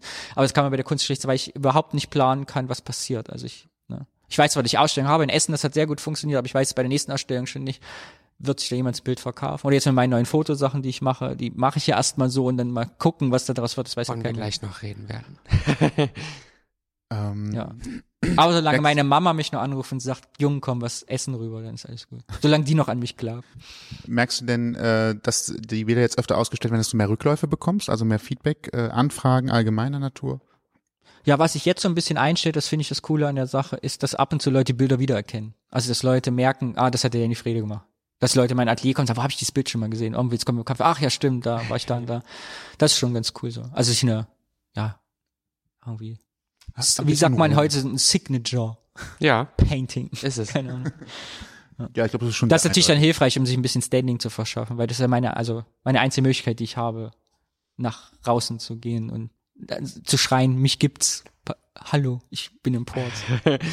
Klar, die tragen auf jeden Fall Handschrift, finde ich. Also, Ja, und das habe ich in anderthalb Jahren deshalb eben auch so viele serielle Rechte gemacht, erstmal um so ein Standing zu kriegen. Mhm. Und jetzt fange ich so langsam an, andere Sachen auch wieder im Fokus zu rücken. Du äh, hast gerade eben schon gesagt, dass ähm, die Bilder natürlich auch neue Projekte finanzieren sollen, die erstmal gar nicht bekannt sind. Und äh, also natürlich klar, wenn man was Neues anfangen will, dann braucht man irgendwie eine Grundlage dafür, weil nicht jeder sofort etwas kauft, was noch nicht da ist. Ähm, was ist denn, und damit auch die Brücke zu der Geschichte den neuen Projekten, was sind neue Sachen, die wir von dir erwarten und sehen können? Gute Frage. Soll ich einfach Das war jetzt so, fragen? das, nein, das, Das war jetzt so, jetzt kannst du, jetzt kannst du eine Kapitelmarke im Podcast setzen. Das war so, so Kapitelmarken. Richtig, genau. Aber ich, ich Eine kann die Frage auch kürzer stellen. Was kommt eigentlich in Zukunft? Ja, ich mache jetzt eine Fotoausstellung, die heißt Junge Männer und Schlachtkörper. Ich fotografiere junge Leute mit Schlachttieren. Eine Fotoserie. Neun Fotos, neun Motive, neun Tiere, neun. Ich bin sehr gespannt Jungs. darauf. Ja, ich auch. Ich Ich, habe heute das letzte Foto gemacht, bevor ihr gekommen seid. Und jetzt ist die Fotoserie fertig. Jetzt geht's wieder an die Organisation und Planung. Es müssen Einladungen geschrieben werden, es müssen Postkarten gedrückt werden, es müssen Anrufe getätigt werden. Ich muss die Sachen entwickeln lassen. Ich habe mir schon ein paar Andrucke bestellt von Druckereien, die alle ganz furchtbar sind. Ich muss also noch suchen, wer druckt mir das am Ende die Fotos. Ist das so schwierig tatsächlich? Also normalerweise in den Zeiten, wo jeder Verein bei irgendwelchen Online-Druckereien mal eben in zwei Tagen sich die 5000 Flyer drucken lässt. Nee, das geht ja auch, aber die Qualität, also ich hätte ja gerne, dass die Abzüge genauso aussehen wie die Originale und ich würde gerne äh, also eine Druckauflösung haben, die auch also ich die Aber ist das tatsächlich schwierig? ich werde eine ist Edition machen, die man mitnehmen kann, die, die sind dann 20 mal 30 und das sind richtige Fotoabzüge, also Fachabzüge, die sollen natürlich genauso aussehen wie die Plots, also ich, es Mhm. wird einmal ein le- lebensgroßes Bild davon geben für die Ausstellung und die sollten natürlich auch gut aussehen und das da muss man ein bisschen gucken. Okay. Oder es natürlich ist am Ende eine Preisfrage. Das kommt noch dazu, ja. Aber ich dachte jetzt, das ist so. Also die Spannweite zwischen der, äh, wenn ihr jetzt Alu die Bond drucken will, zum Beispiel, was ja gerade modern ist, in einmal ein Meter, ist die Spannweite von 50 Euro zu äh, 2000 Euro. Ein Einkaufspreis. Da muss man halt gucken, was nimmt man da Das ist schön, ja. Und dann tastet man sich wahrscheinlich und was ist vertretbar und was, was kann ich am Ende noch bezahlen. Also was, was haben mir meine Rechtecke eingebracht, dass ich mir das noch leisten kann. Ja. Genau, also diese Fotoserie bereite ich gerade vor. Am 19. August ist hier Vernissage in meinem Atelier erstmal. 19. August. Ja. Schon abgespeichert. Okay, dann ist gut. Der Termin ist schon geblockt. Wie kam es denn zu diesem Thema vielmehr? Nicht zu der Ausstellung, zu dem Thema? Ich hatte vor zehn Jahren das erste Mal die Idee, dass ich mit toten Tieren, also mit so Supermarkttieren was machen wollte. Und die Idee war aber nur so, damals für den deutschen Jugendfotopreis, ne, den ich mal, äh, diesen Sonderpreis da gewonnen habe, wollte ich ursprünglich das Thema machen, hatte ich dann aber nicht. Was wahrscheinlich ganz gut war, sonst hätte ich wahrscheinlich nicht gewonnen. Und ja, und jetzt zehn Jahre später dachte ich, jetzt muss ich dem Thema mal widmen, weil ich habe gerade ein Jahresprojekt gehabt. Letztes Jahr habe ich die Köche eben aus dem Maibeck, wie wir gerade gesprochen haben, begleitet. Ja, wir haben so ein Abenteuerbuch zusammen gemacht. Geländegang heißt das. In zwölf Kapitel mit zwölf Rezepten und zwölf Produzenten, die wir besucht haben. Alles zum Thema regionale Küche, Essen, Lebensmittel. Und das hat mich dem Thema Essen und Ernährung nochmal ein bisschen näher gebracht. Und habe eben, während wir diese Produzenten besucht haben, Züchter, Schlachter, Metzger, Schlachter, Mhm. Rinderzucht, Schweinezucht, guckt, wie Kaninchen. ein Hahn geschlachtet wird. Genau. Äh, festgestellt, wie würdig die Produzenten, die Regionalen, die um die Ecke wohnen, mit ihren Tieren umgehen und wie stolz sie darauf sind, welch, was sie für eine Arbeit machen und wie hochwertig das alles ist, was sie da tun. Und dass eben diese Schlachttiere, die wir ja so im Supermarkt kaufen können, aber auch eine gewisse optische Schönheit haben und eine gewisse tierische Schönheit. Gleichzeitig haben alle Leute diese Tiere, essen die alltäglich? Also außer du bist dein Leben lang Vegetarier, dann hast du ein Tier noch nicht gegessen, ansonsten Gans, Kaninchen, Hähnchen, Ente, das hast du halt alles schon mal gegessen, aber die wenigsten Leute wollen das Tier ganz sehen, ist mir aufgefallen. Mhm. Also die Leute sagen mal, i, wenn du so ein, so ein Aal in der Hand hast. Was eigentlich total absurd ist, weil die Leute essen es wollen, aber nicht wissen, wie das Tier aussieht. Ja, ich habe einen Spanferkel fotografiert, das da ekeln sich die Leute vor, manche wollten es nicht anfassen, aber Spanferkel braten essen sie auf dem Darf möglichst nicht tierisch aussehen. Genau. Und jetzt wollte ich aber diese eben diese Schlachtkörper, die keiner sehen will, mit etwas kombinieren, was die Leute schön finden. Da dachte ich, nimmst du junge Männer, alle unter 20, zwischen 18 und 20, so ein bisschen unschuldig, die tragen die jetzt im Arm oder halten die oder haben die aufgesetzt, je nachdem. Genau, so eine Kombination, so eine bisschen perverse, eklige, faszinierende Kombination zu schaffen. Und bist du schon auf alles vorbereitet, was da kommen mag? Ja, ich habe schon die ersten Hate-Kommentare auf Facebook bekommen. Ja, das ist wirklich ganz spannend. Ich habe bei Facebook geschrieben jemand, es müssen doch schon genug Tiere sterben durch Essen, die muss man sie dann fotografieren. Habe ich ihm zurückgeschrieben, ja, ich habe sie ja danach gegessen. Und ja, die Frage ist, ist es schlimm? Also was ist eigentlich ethisch vertretbar oder moralisch? Ist es moralischer, ein Tier zu essen und zu zerstückeln oder ist es moralischer, es zu fotografieren? Aber welcher Zweck ist eigentlich in der heutigen industriellen Massenfabrikation von Tieren als Industrieprodukt ist es denn perverser, ein Foto mit dem Hühnchen zu machen, was ich für zwei Euro aus dem Supermarkt kaufe, oder ist perverser, es zu essen? So, das ist die Frage, ne? Ja. Und ist es denn, also bevor ich es esse, dann nochmal schön darzustellen, sagen, dass so sieht das Tier jetzt aus, ist das denn ethisch fragwürdig oder ist es ja, also es ist, finde ich, ganz spannend, sich damit mal auseinanderzusetzen. Auch der Betrachter eben, weil es gibt sehr viele unterschiedliche Reaktionen, wenn die Leute die Bilder sehen. Und da bin ich ganz gespannt drauf, was da, was da so passiert.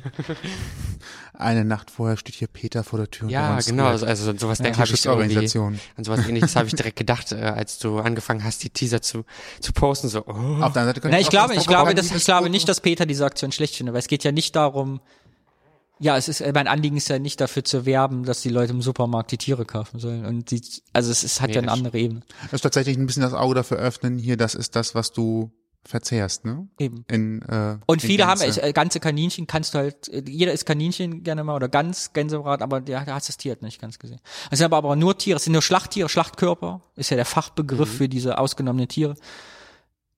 Also es sind jetzt keine Köpfe dran bei, oder es ist keine, kein Fell und keine Haare, sondern wirklich so, wie man sie im Supermarkt kaufen kann. So sehen die Tiere aus. Also wie ich sie, wie ich sie fotografiert habe, kann man sie beim Metzger kaufen oder im Supermarkt oder bei Aldi. Okay. Oder im Spanferkel Großversand. es ist wirklich, es ist wirklich, ich das ist schon, wirklich als krass. ihr hier eben auf den Boden gewischt habt, dass ihr den Boden noch sauber gemacht habt vom Blut von, von dem Tier, was ihr fotografiert habt. Nee, das war, ja, ein bisschen Fleischsaft läuft immer noch aus. äh, ja, aber es ist wirklich, ich habe ja geguckt, nach Tieren gegoogelt und so, und Schlachtkörper und seitdem kriege ich bei Amazon angeboten, ich soll doch bitte Tiere bei Amazon bestellen. Es ist wirklich so, da steht Ja? dann ganze Hühnchen, Gänse, tiefgefroren, kommen dann Overnight-Versand, Amazon Prime. krass. Ja, ich habe mein ganzes Oh Amazon Gott. ist voller toter Tiere, das kann man sich nicht vorstellen. Ich werde mal ein Foto posten. Schicke ich euch, könnt ihr verlinken. Ja, ich bin Es ist gespannt. wirklich unfassbar. Da steht, andere Kunden kauften auch und dann kommt da so ganzes Hühnchen, Truthahn, gefrorenes Spanferkel, 25 Kilo. ja, ich meine, das, Schweinehälfte. Wusstest du, dass man Schweinehälfte bei Amazon bestellen kann? Nee. Weißt du. ich, wusste- mir war nicht bewusst, dass man überhaupt ein gefrorenes Ja, ich auch nicht, aber jetzt. Tier dort bestellen kann, ehrlich gesagt. Also ich hatte es nicht gedacht, aber naja, es gibt ja alles, ne? Und darin grätscht eben diese Fotoerstellung, stellt die große Frage, was ist attraktiv, was ist unattraktiv, was ist eklig, was ist pervers, was ist normal, was gucke ich gerne, was gucke ich nicht gerne. Ich finde es echt sp wirkt sehr spannend. Ich freue mich da auf jeden Fall sehr drauf. Noch Kannst mal- du noch mal sagen? Genau, ich wollte gerade sagen, die Termine äh, und überhaupt alle Links, nochmal so als kleiner Zwischenkommentar, gibt's natürlich sowohl hier in der Podcast-Folge, während ihr sie gerade hört, wenn ihr einen Podcast-Client äh, nutzt und ansonsten natürlich auch auf unserer Homepage ausgangpodcast.de unter der entsprechenden Folge alle Links, alle äh, Fotoverweise, die wir schon gemacht haben, ähm, Genau. so dass ihr euch da informieren könnt. Das nur als kleiner Teaser nebenbei. Genau. Und das ist eben wieder so ein Projekt, was ich noch sagen wollte, da, da schließt sich ja der Kreis zu den Rechtecken. Mhm. Ich weiß halt überhaupt nicht, das kostet ein Schweinegeld. Schweinegeld. Die Witz Rechtecke? Tiere. Ja, ja. Du kannst so einen Tisch, hast du nicht hier so eine Audiomaschine. wir mit so- hinterher reinmachen. Ja. Und äh, ja, weil das äh, es macht Spaß, es ist ein spannendes Projekt, da bringt natürlich erstmal überhaupt kein Geld. Ich weiß überhaupt nicht, wohin das führt, diese ganze Sache. Und äh, Fotobuch. Ja, ich ja nicht, ich habe das Lamm ja gestern fotografiert. Ich habe ehrlich gesagt keine Ahnung, was ein ganzes Lamm kostet. Ich habe mich noch nicht getraut zu fragen. Ich bestelle es über ein Restaurant, über befreundet. So. Oh, Ja, ich werde jetzt mal gucken. Einiges, Es ja. kostet halt ein Schweinegeld und ich hoffe, dass es irgendwie aber dennoch ein bisschen ja, die Leute anzieht halt. Und irgendwie das, vielleicht eine Ausstellung draus wird, die man das mal irgendwo zeigen will. Könnte mir das gut vorstellen. Ich häng's das mal bei mir ins Atelier und dann schauen wir mal, was passiert. Eben. Ja, ist ja also- auch so, ist ja auch so ein bisschen Cross-Promoting, ne? Du hängst deine Bilder hier rein, also die neuen Schlachtkörperbilder. Man kann deine Kästchen sehen. Ja, vor allem geht's mir aber darum, die Kästchen haben natürlich diese Rechtecke äh, viel Raum eingenommen Mhm. und äh, pushen mich natürlich in eine Richtung Ja. künstlerisch. Und deshalb will ich schon ein, zwei Mal im Jahr noch Projekte machen, die halt ganz anders sind. Ja, klar. Mehr, ich sag mal, mehr Inhalte, mehr Background haben. Dass es nicht nur der ist mit den Kästchen. genau, ja, richtig. Also Ich glaube, man muss auch, wenn man das jeden Tag und oder so viel macht wie du, dann möchte man doch einfach mal was anderes sehen, ne? Anstatt immer nur Rechtecke. ja, eben auch kritischere Sachen, so, Ja. das nicht so Larifari wird. ich meine, ich, mir Rechtecke ist gut, ist glaube ich eine schöne Serie und das ist auch, ist ja auch eine spannende Geschichte, die da dahinter steckt, aber man muss halt mehr dann auch machen als im Atelier stehen und immer Ist malen. immer gut, wenn man mehrere Standbeine hat, ja. Ja, letztes Jahr habe ich da bei Topf und Söhne, diesen Ofenbau von Auschwitz, der heute Gedenkort, habe ich eine Fotoaktion gemacht. Dies Jahr als Fotoaktion eben diese Schlachttiere und Männer mal gucken, was da passiert. Und wie haben die, deine Modelle reagiert auf die toten Körper beim Shooting? Wie war das so? Äh, sehr souverän. Man äh, lässt sich nicht anmerken. Doch, ja, es war äh, richtig schwierig, war eigentlich das Spanferkel nur, weil das das einzige Tier ist, was eben wirklich ganz mit Kopf verkauft wird, mit Zähnen, mit Augen.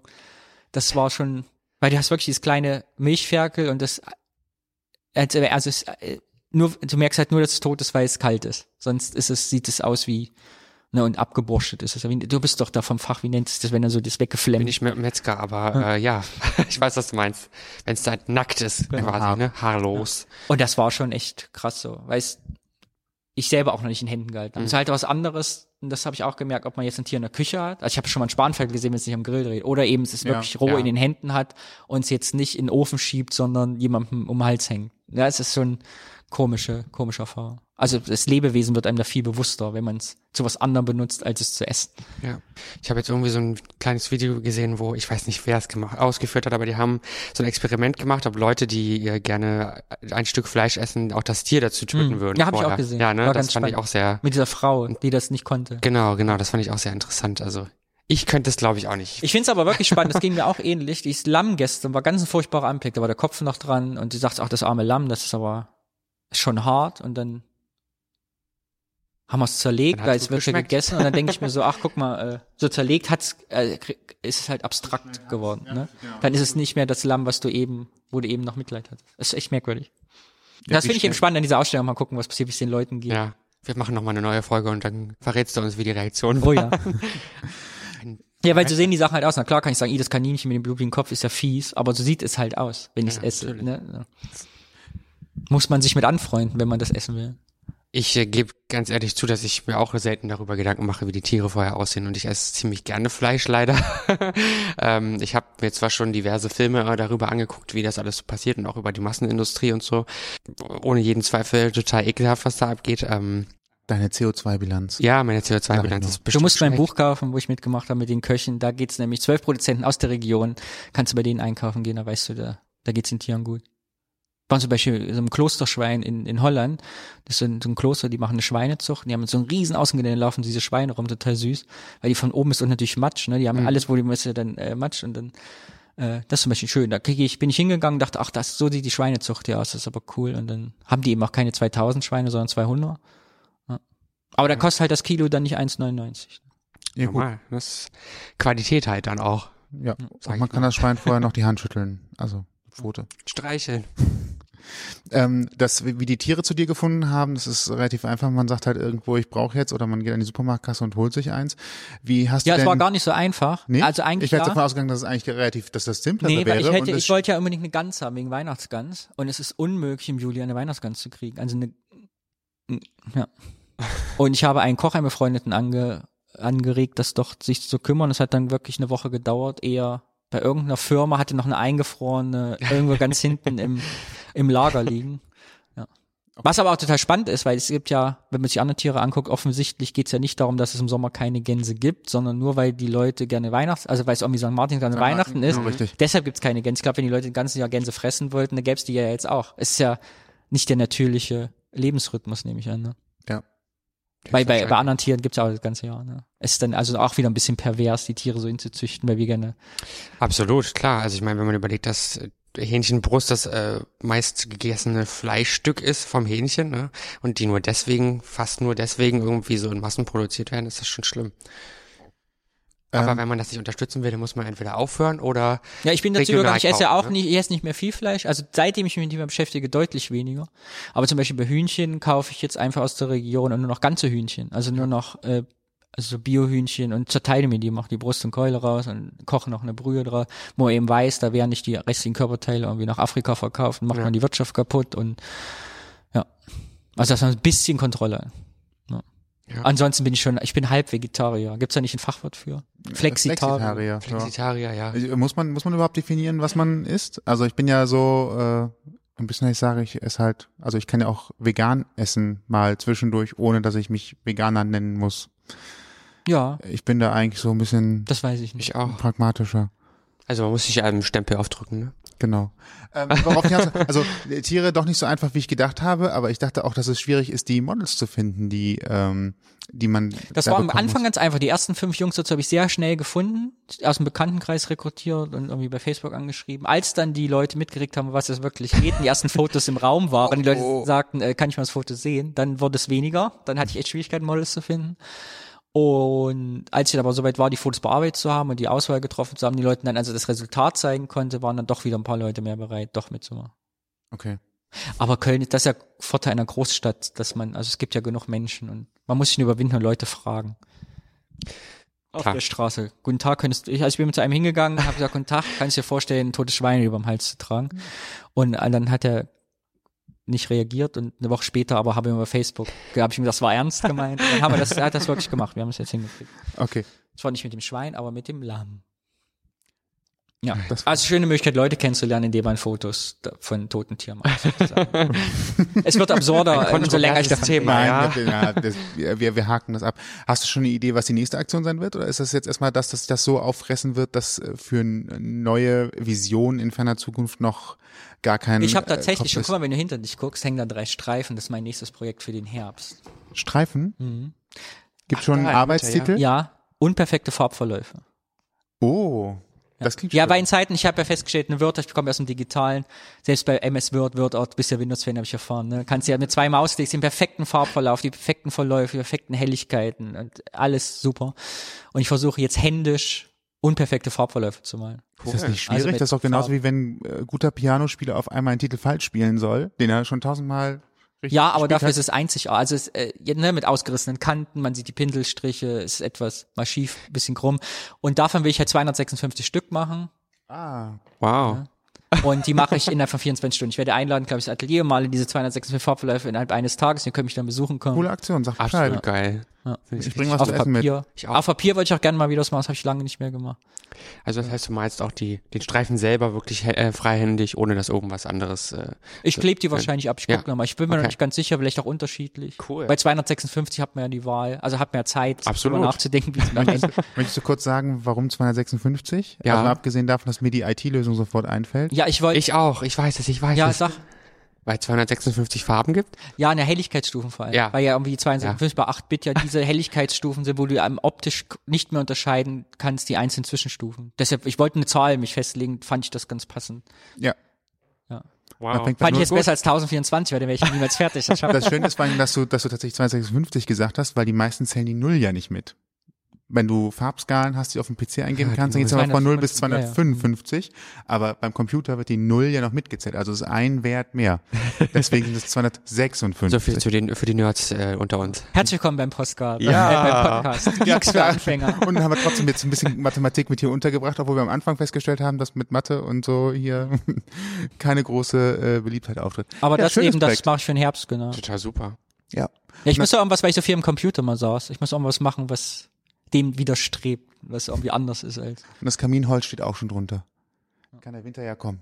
Ja, ich heize ja hier mit Ofen. Ich habe ja nur diesen Ofen. Solange äh, 5 Grad plus sind, ist es auch recht angenehm hier. Da kriege ich noch 20 Grad in die Bude. Sobald es kälter draußen ist, zieht's mir durch die Fenster die Wärme raus und ich muss ein bisschen mit Gas zuheizen. Ja. Ach, hier gibt's auch noch eine zweite Heizung? Ein- Nee, ich habe so einen mobilen Gasofen noch. Ach so, okay. Mhm.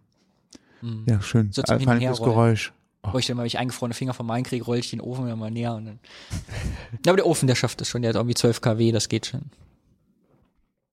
Ja, sehr schön. Wow. Dann bin ich ja mal Ja, gespannt. kommt hier das in meinen Farbverläufen. Ja, finde ich schön. Muss ich mal gucken. Gefällt Ich weiß mir nicht, wann ich, ich überlege die ganze Zeit, meine größte schwierige Frage ist, wann fang, wenn ich das wirklich 24 Stunden schaffen will, wann fange ich denn an? Also von 12 Uhr mittags bis 12 Uhr mittags oder fängt man lieber abends an? Also was ist die, Die beste Zeit, um nicht Zeit- irgendwann einzuschlafen und an, voller also- Farbe wieder aufzuwachen? Ich glaube- am produktivsten.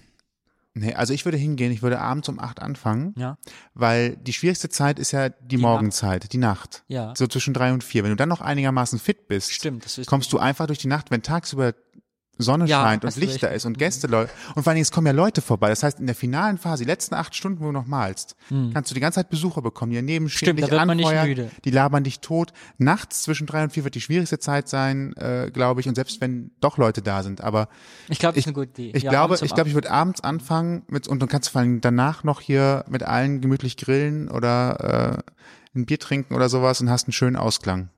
Das wäre, wenn du morgens um acht anfängst oder sowas, glaube ich. Vor allem morgens um acht anfangen würde ja heißen, dass die schlimmste Phase zwischen drei und vier auch die müdeste ist. Mhm. Und da sind die meisten Leute da und dann sind mhm, und ja, so drei und, drei Wahrscheinlich. nachts sind Ne? nicht die meisten Leute da, sondern Du bist kennst auch alleine hier. Direkt von der Kneipe. Ja. Ja. Atemlos die Tür rein. Aber eine coole Aktion auf jeden Fall, sehr, Ja. sehr witzig. Also finde ich, me- meine persönliche Gefühl wäre, meine, meine persönliche Gefühl wäre 8 Uhr Abends. abends, Eine 20 gute Uhr. Idee. Ich glaube, das, das werde ich im Kopf behalten. Finde ich wirklich gut. Ja, also ich äh, halte ich gerade noch für am Da kann ich vor allem lange schlafen. Schlafe ich bis vier. Ja. Ja, kann den Tag über noch ein bisschen. Na, jetzt, wahrscheinlich, ich bin bei solchen Sachen mal aufgeregt. Man ist ja, ne, wenn man so vorbereitet, ne, auf Mhm. wieder ausstellen, ich werde nicht schlafen, das wäre das Schlimmste. Also willst du was machen, kannst vor die Nacht nicht schlafen. Das ist ganz Mhm. Dann ist die Aktion selbst aber wahrscheinlich. oh. Aber vielleicht für die Farbverläufe ja auch nicht schlecht. Also bei den Rechtecken ja ähnlich. Diese Rechtecke, äh, bei meinen Serie Rechtecken sind ja gerade Linien, Reihen, die aber ja in sich auch nicht perfekt sind. Die sind ja nie wirklich mit dem Lineal gezogen. Wo man auch immer sieht, wie, wie der Gemütszustand ist. Also manchmal war ich auch sehr betrunken, dann sind Reihen etwas schief, manchmal hat solche auch vorgekommen. Ich finde das Oder eben Charme. Wenn es lange Arbeitstage waren. Ja, Man sieht, reagiert? Also also passt das gut da auch da rein. Vielleicht, also vielleicht ist Müdigkeit oder Überforderung ja auch gar nicht schlecht, wenn man sich nach dem 200. Farbverlauf noch überlegen muss, was man jetzt jetzt für das ist einfach geordnetes Chaos, würde ich sagen. nicht so viel nach. richtig. Ähm, wie reagiert eigentlich die lokale Presse? Kriegt man da so Feedback? Kommen da Leute mal vorbei oder fragen mal welche nach? Gab es da irgendwie? Ja, ich Auf Stadtanzeiger hat mal berichtet in Rundschau, so dass als ich das Atelier aufgemacht habe hier in Ports oder auf einer Kölner Liste war mal ein kurzer Artikel drin. Ja, aber es ist natürlich, da ist die Frage, Pressearbeit muss man ja machen, klar, ne? Du musst auch da raus die Leute anschreiben. Mache ich jetzt auch für die neue Fotoausstellung. Ja, Einfach, du die musst ja, 24 Stunden Malaktion ist die Leute müssen ja wissen, dass es einen gibt. Von selber kommt ja erstmal keiner. Das ist überall so, ne? Ich glaube, es ist bei allen, also jeder hat ja Public Relations. Aber selbst wenn du der berühmteste Künstler der Welt bist, hast du ja wahrscheinlich einen Pressestab, der in irgendeiner Weise für dich das übernimmt und deine erzählt, was du wann, welche Einstellung du wann wo machst. Ja. Und unsere Gäste kommen auch nicht von alleine. Ich, da muss ich auch immer ganz viel schreiben und fragen und so. Und das ist Was äh, ich auch empfehlen eine kann, Postkarten Herausforderung. drucken, ist für mich. Ich dachte, es geht alles über Internet, ne? Ich weiß, ich Aber weiß. wenn wirklich Leute kommen sollen, musst du wirklich so ein Reminder, also wirklich was physisches Er haben. hat es gesagt, ich wollte es nicht glauben, Ich sag, aber es ist wirklich so. Es ist, ich habe ich hab gesagt, und wenn wir auf der Rückseite noch zwischen Bar, also als Visitenkarte auch gleichzeitig, auf der Rückseite einen Barcode, wo alle Kontaktdaten draufstehen, Vorderseite irgendwie nochmal ein Hinweis, was bist du, wer bist du, was machst du, wo ist das? Und ähm, selbst wenn das hinterher dann doch nach zwei Stunden, wo der Barcode abgescannt ist und die Kontaktdaten dann eingepflegt sind, weggeschmissen wird, aber dann hast du immerhin die Wahrscheinlichkeit, eine höhere Wahrscheinlichkeit dafür, dass es Willkommen beim festgehalten wird. Podcast. Merchandising für eben, ja. Also wir brauchen sowas auf jeden Fall. so Interesse schon mal geweckt, dann äh, weiß ich schon mal, wo nachher Das, dran mein machen. Interesse daran ist schon länger da. Okay. Wir kommen ähm, zum äh, schönsten Punkt. Zum Höhepunkt. weil da sich meistens auch nochmal so andere Sachen, wohl auch nicht, ist unterschiedlich, Stimmt, herauskristallisieren. Was ist denn schön? Krieg ich was geschenkt? Na, nee, Noch fast Bin ich zum nee. Essen eingeladen? Aber, Als für euch Wenn eine du willst, beim nächsten Mal, ja. Ja, wir bringen auch gern was mit, wenn du 24 Ja, ich habe ja schon Apfelkuchen von euch bekommen. Ich habe Apfelkuchen mitbekommen. Mitgebracht. Ja, aber wir können ja auch, ne, wenn du hier äh, 24 Stunden machst, dann lassen wir uns auch noch was einfallen. Oh ja. Kein Bringen wir 24 was Stunden mit. Catering, das wird ein bisschen schwierig, aber finden wir schon Ich, bin, irgendwas ich esse Spannendes. nicht so viel. Ich bin ja Künstler. Wir essen ja nicht so viel. Eben, ne? ich Ja, vergesse auch Wir haben ja die nicht so viel. Das Wir kostet- können jetzt nicht viel essen. Das kostet nur Geld, Zeit. was man nicht Genau. verdient. Aber pro brotlose Kunst fällt mir da gerade ein. Ist das tatsächlich, das ist ja ein geflügeltes Wort, das ist so eine brotlose Kunst, was ja eigentlich ausdrücken soll, kannst du machen, interessiert keinen, verdienst du kein Geld mit und äh, hast du nichts von. Äh, ist das eine Redewendung, die tatsächlich äh, auch in der Praxis manchmal zutrifft, wenn man so dann drüber nachdenkt, hm, dieser Monat, hm, Ja, ich rechne nicht monatsweise, eher so halbjahresweise. Also ich habe mir abgewöhnt, von heute zu gucken, was morgen ist. Das bringt, das macht einen nur. Okay, man- da kann man erst recht nicht schlafen. Aber es ist bei, dem, bei der Fotoausstellung zum Beispiel, bei dem Farbverlauf weiß ich ja nicht, was passiert. Es kann sein, dass da jemand ein paar Abzüge kaufen will, dass vielleicht jemand vorbeikommt und sagt, ich finde das cool, ich mache da eine Ausstellung draus und äh, supporte das, vielleicht aber auch nicht. Also Risiko.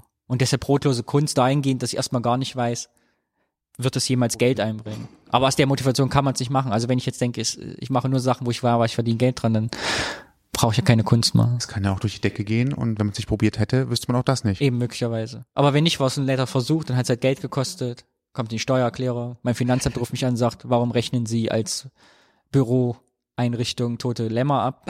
Keine Ahnung. Und dann erklärt man ihnen das. Das ist alles, alles Warum Kunst. haben sie 256 Gemälde gemalt, die sie, wovon sie nicht eins verkauft haben? Genau. Ja. Sind sie eigentlich bescheuert? ist in der Kunst halt einfach so, da musst du Dinge tun und gucken, ob- was es bringt. Ne? Es ist, Eben. wenn man sagt, ach nee, das bringt mir jetzt, ob das jetzt Geld bringt oder nicht, kannst du vorher ja nie wissen. Ne? Und wenn du dann dir darum Gedanken machst, dann blockiert dich das wieder nur und dann machst du es nicht. Und Aber das ist ja auch das Spannende an der Geschichte. Ja. Worauf ich eben hinaus wollte. Ja. Assoziationsspielchen. Ach, relativ ja. ja, ganz, ganz easy. Wir haben äh, fünf Begriffe. Die beste und, Kategorie. Äh, schielt schon in die Richtung. Das habt ihr mir vorher nicht verraten. Ach, das gar verraten wir niemandem vorher. Na gut. Dann hast du die Folgen einfach vorher nicht gehört. Nein. Ich höre keine Podcasts. So. Dann haben wir das auch geklärt. Dann ist ja alles gut. Nein, stimmt Ähm, gar nicht. Die äh, Assoziationswörter, fünf Ja. Stück. Äh, du sagst einfach entweder einen Satz oder ein Wort oder was auch immer du gerne sagen möchtest, was dir dazu einfällt zu dem Mhm. Wort. Ich kann schlecht kurz. Na gut. Ja, du kannst auch lang. Wir Wie haben ja willst. Zeit. Wir haben also im Internet ist noch Platz. Wir haben Echt? keine Wir haben Deadline dafür. Folgen. Wer fängt an? Die übliche Frage? Willst du machen? Na, dann fange ich an. Die, äh, der erste Begriff ist relativ einfach und lautet, lautet, oh. Leinwand. Ist der erste Begriff. Leinwand? Ja. Äh, ich habe mir selber beigebracht, wie man Leinwände zusammenzimmert. Das konnte ich am Anfang nicht. Total schön, wenn man das kann. Also wirklich äh, Leinwand zu bestellen, den Rahmen zu bestellen, einen Gummihammer zu nehmen und das Ding zu bauen. Ja, Aber auch zersägen, so dass es passt. Ja. Und sich dann darüber ärgern, dass man zwei Millimeter an der einen Seite Ah, zu das kurz ist. bisschen. Ja. Das ist Kunst. Auch das. Ja, Lass mal kurz gucken, das sieht aber alles eigentlich ganz gerade aus. Ja, Sind die alle selbst gemacht, die hier hängen? fast die? alle, ja. Ja, dann äh, herzlichen Glückwunsch. Ja, es gibt, also es gibt echt, also, Ist jetzt da kein muss man nicht viel Sch- können. Kann man aber bei YouTube lernen. Fünf Minuten. Gibt dir einem, äh, Ja, aber die, diese Millimeter, also genau auf den Millimeter da äh, auszuschneiden, da kann man ja schon mal wahnsinnig werden. Ja, okay, ich bin ruhig. ja, die Keilrahmen werden eh auseinandergetrieben. Du hast ja, eh- du setzt die auf Kante lose und hast ja diese Spannkeile drin, weil die- später die Leinwand nachzuspannen musst du eh, also bei, bei Leinwänden kommt es auf einen Millimeter an. Okay, dann, Weil die nicht auf der Gärung 100% liegen müssen. Werden Dann- sie später eh nicht, wenn du sie auskeilt. dann bin ich beruhigt. Dann wäre es vielleicht doch. Gut zu wissen. Ka- YouTube. Ich schick dir gerne ein Video, wo das alles erklärt. Ich werde damit nicht anfangen. Mal, Ich muss mich zurücklehnen. Ich muss jetzt die Lehn dich Kopfhörer- gern zurück. Es äh, ist auch gleich vorbei. das nächste Wort ist Vernissage. Ich habe mich gefragt, ob es bei der Fotoausstellung ist, das eine Vernissage oder eine Ausstellungseröffnung, man weiß es nicht. Das ist doch Ich das sag mal Gleiche, oder? Vernissage auch Ja. bei, ja? Ich behaupte jetzt einfach mal ja. Okay. Dann nenne ich Vernissage. Ich kenne die Definition, die genaue von Vernissage nicht, aber ich glaube, es Ich glaube, das kommt ja wegen Firnis, ne? Verni irgendwie ist das Französisch oder so. Ich kenne ja keine Fremdsprache. Weil ja früher, wenn man die Bilder ausgestellt hat, kam zum Schluss die Deckschicht drauf, die Versiegelung. Und dann konntest du das Bild nicht mehr nach, also wenn die Versiegelung drauf ist, war das Bild fertig. Und diesen Prozess, da hat man wohl früher gerne Leute zu eingeladen. Sagen, ich mache die Bilder fertig und dann gab's Schnittchen und Sekt, keine Ahnung. ich google mal Und schnell. deshalb heißt das Vernissage. ja, das klingt super. So Fer- schöne sowas Geschichte, ist eine selbst wenn es super- nicht stimmt, ist das die schönste Ich- ja, Erklärung, aber ich die glaube, dazu es ist je so. gehört Das ist eine habe. super Erklärung, finde ich Guck doch mal toll. bei YouTube. Gerne. Fantastisch. Dann kommt auch hier schon Next. das nächste Wort. Risiko. Risiko ist gut, wenn man vorankommen will, aber man muss es einschränken. Also das letzte Risiko, was ich eingegangen bin, war zum Beispiel dieses Atelier zu mieten, aber natürlich mit der Prämisse, ich habe einen Jahresmietvertrag gemacht und wusste, nach einem Jahr entscheide ich mich, geht es weiter oder nicht. Also Risiko ist, glaube ich, gut, um weiterzumachen, aber man muss es die, das große Ganze im Blick haben. Mhm. Ansonsten gab es nicht mal so ein Brettspiel, was Risiko hieß. Ja. Hab ich früher als Ja. Kind. Wie ging das nochmal? Ich hab's nie zweimal gespielt, ich keine Ahnung. Leben. Es ist Risiko Ja. auf jeden Fall. Musste ja. mal was drehen? Nee, das war Spiel des Lebens, wo Nee, nee, drehen genau, das war Spiel des ne? Lebens. Das ging's, bei Risiko ging es darum, hier äh, Länder zu annektieren und äh, die Spieler haben sich gegenseitig angegriffen, um Länder Ja, zu ich erobern. auch, ne? Ähm, Das wäre thematisch schon nichts für mich gewesen. Ja gut, nächste, nächste, nächstes Thema. ist Strategie. Eben, Strategie ist nicht meine Stärke. Gut, so. Das klang so nach Wir sollten den Podcast mal bei. Spieleabende machen. Da können wir uns auch schön streiten. Äh, du wirst so, Mensch, Podcast bei Mensch ärger dich nicht. Was meinst du, wie wir uns die Wolle kriegen? Das wäre lustig, ja. Dann laden wir Lothar de Maizière ein, der hat ja angeblich Ja. schon der Innenminister. Lothar? Thomas de Maizière. Lothar Ja. war der aus, äh, Lothar war der andere. Was macht der eigentlich? Ähm, Der hat ja, doch keine Emotionen. Äh, Richtig, aber der hat doch gesagt, einmal in der Heute-Show kam der Ausschnitt, glaube ich, zwei, dreimal. Äh, wenn er die Sau Ja, ja. richtig rauslassen will, dann trifft er sich abends mit seinen Freunden zum Mensch, ärgere dich nicht. Richtig. Also wenn ich mir jetzt ihn in, im Interview vorstelle und dann beim äh, Mensch ärgere dich nicht, dann muss er ja richtig ausflippen. Wenn das das Spiel ist, wo er tatsächlich ausflippt. Ja, gut, äh, anderes Thema. Das nächste Wort ist Inspiration. Ja, gute Frage. Die Leute fragen, äh, ich krieg ja äh, Das ist die Standardfrage wahrscheinlich. drei häufige Interview, Fragen. Oder? Erstens, kann man davon leben? Zweitens, wie lange brauchst du für so ein Bild? Und die dritte Frage ist, woher nimmst du die Inspiration? Das sind die drei Fragen, die mir gestellt werden. Und ja, Inspiration fällt mir immer schwierig, weil ich nicht genau weiß, was das bedeutet. Also ich habe schon oft darüber nachgedacht, dass ich nicht so ganz nachvollziehen kann, was damit gemeint ist.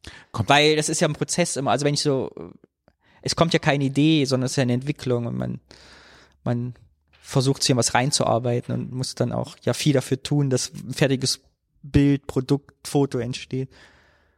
Und ob das nicht, also, ja, ich weiß nicht. fand die Frage auch schwer. Ich habe mal einen Fernsehbeitrag gemacht und da wurde ich genau das gleiche gefragt und dachte auch, ja, mich inspiriert extrem viel wahrscheinlich, aber was genau kann ich jetzt nicht in Inspiration ist mal, finde ich, so ein bisschen wie Schicksal, als wenn es so was gäbe, was so, was so in dich kehrt. Ja, Und, und dabei ist es ja, man muss ja lange über was nachdenken und dann äh, Ideen entwickeln und forcieren und Sachen vergessen.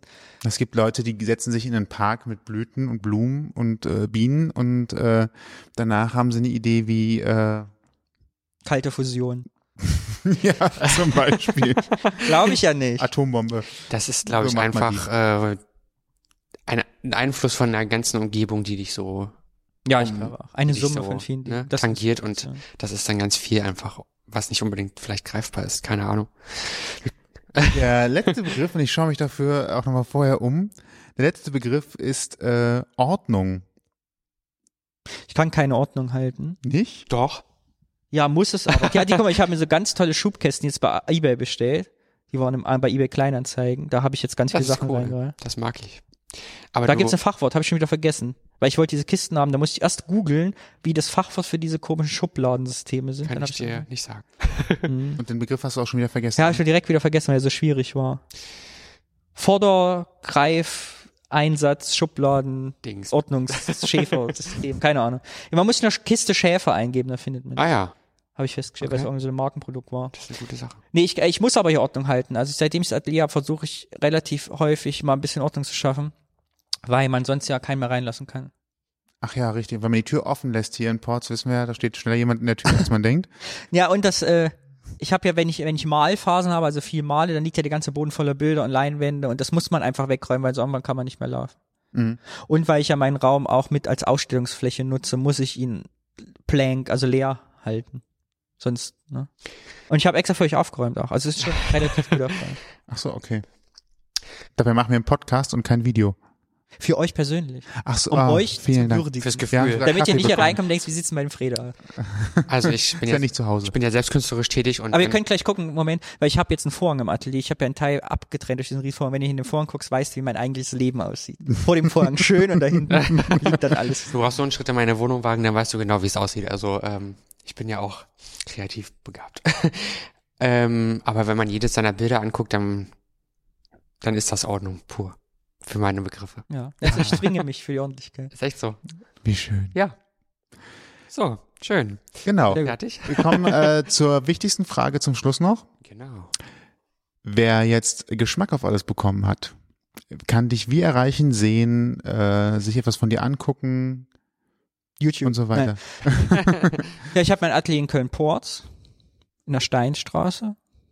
Und ich bin auf Zuruf immer hier. Also ich habe keine Öffnungszeiten, aber wenn man vorbeikommt, soll mich einfach anrufen und E-Mail schreiben, nochmal einen Termin. Weil entweder ich habe hier die Hände voller Farbe oder bin halt nicht da. ist immer schwierig, mich hier abzupassen. Weil ich kann, nie immer weiß, wann ich hier bin. Genau, auf Facebook hänge ich rum. Danny Frede heiße ich da. Kann man mich verlinken. Ich nehme jeden an und spiele mit euch gern Farmville. Ich bin der Letzte, der noch Farmville spielt. Candy Crush Saga, was halt so kommt, ne? Irgendwie so, ja. Instagram. Und eine Homepage hast du auch. Ne? Eine Homepage habe ich auch hab ich neu gemacht, jetzt endlich. Sehr schön ja, nach zwei Jahren. Ich habe zwei Jahre gebraucht, die Website neu zu machen. Ich finde die sehr schön. Ja. Und dabei hast du damit dein Geld verdient eine Zeit lang. Ja, eben. Aber zu den eigenen, kennst du das nicht, wenn man zu den eigenen Sachen als letztes Mal Ja, macht so viele. Sachen und denke mal, ich muss mal selber eine Postkarte machen, ich muss Ja. mal einen Flyer machen, ich muss mal irgendwas dienen sein. Und dann zieht sich das. Und man merkt ja auch nicht, dass es zwei Jahre sind. Ja, Also man denkt immer, ach, und dann stellt man fest, oh, schon so lang. Gefällt mir aber sehr gut, ist toll geworden. ja, ist mit so einem, ist so mit so einem Bastelsystem gemacht, kann ich auch nur empfehlen. Also im Internet, wo man da so Sachen reinschieben kann. Ja, wir Also gar nicht mehr selber programmiert, sondern so ein Baukasten. Unsere Homepage ist ja ähnlich aufgebaut auch, ja. Die Zeiten des Internet-Types, wo man kleine wie mich gebraucht hat, die mir eine Internetseite basteln, sind lange vorbei. Ach ja, Kann halt jeder selber. Ja, Außer bei, wenn du was verkaufen willst, dann brauchst du, aber ich glaube, für Selbstdarstellungs-, Visitenkarten, Sachen im Internet, das kann da halt. gibt's mittlerweile echt alles, ne? Ja. Also auch so Logo-Programme, die online die schon Logos basteln und sowas, alles fand ich echt. Äh, Dafür das- braucht kein Mensch ein Logo. Also die meisten Leute, die gerne Logos haben, brauchen gar keins. Wahrscheinlich. Ich, ich sehe den Blick, ich sag nichts mehr dazu. eine fantastische Folge neigt sich dem Ende. Ja, Ähm, alle weiteren Infos äh, natürlich auch bei uns richtig. in der Podcast-Folge, wie in der Folge selbst auch schon gesagt, ausgangpodcast.de, Genau. auch auf unserer Facebook-Seite und wo immer man uns entdeckt. Alle relevanten Sachen werden in den Blogpost geschrieben und es gibt auch ein bisschen Bildmaterial, aber auch ein, ein bis zehn Links zu Dannys Seiten, denn das ist ja das Wichtigste. Gibt's denn auch ein Apfelkuchenrezept? Äh, Das ist, glaube ich, ein relativ, ein, ich glaube, das ist sogar relativ, äh, relativ äh, basic. das ist ein Muffinteig, der was auf dem Blech gestrichen, Äpfel drauf, fertig. Gut, ne? Ja, super. Geht ganz einfach. Genau, ja, Und die genau, Äpfel halt, genau, ne? genau, ja. Ähm, Und ähm, ja, dann bleibt uns eigentlich nichts anderes übrig als äh, wie immer. Richtig. Wenn ihr eine Geschichte zu erzählen habt, dann meldet euch gerne über mail.ausgangpodcast.de. Wir möchten ähm, gerne, dass ihr euch meldet, wenn ihr sowas besprechen möchtet, ein Thema habt oder Feedback geben wollt. Und ansonsten würde ich sagen, sind wir fertig. Ne? Genau. Guten Abend, gute Nacht, guten Morgen, schönen Tag, viel Spaß bei der Arbeit oder auf dem Heimweg, äh, wo immer ihr uns hört. Auf Bis bald. Wiedersehen. Dank, Tschüss. Danny. Tschüss, danke euch. Ciao. Ciao. Hört euch unsere Folgen ganz einfach an in eurer Lieblingspodcast-App oder bei radio.de, TuneIn.com, iTunes oder natürlich auf ausgangpodcast.de.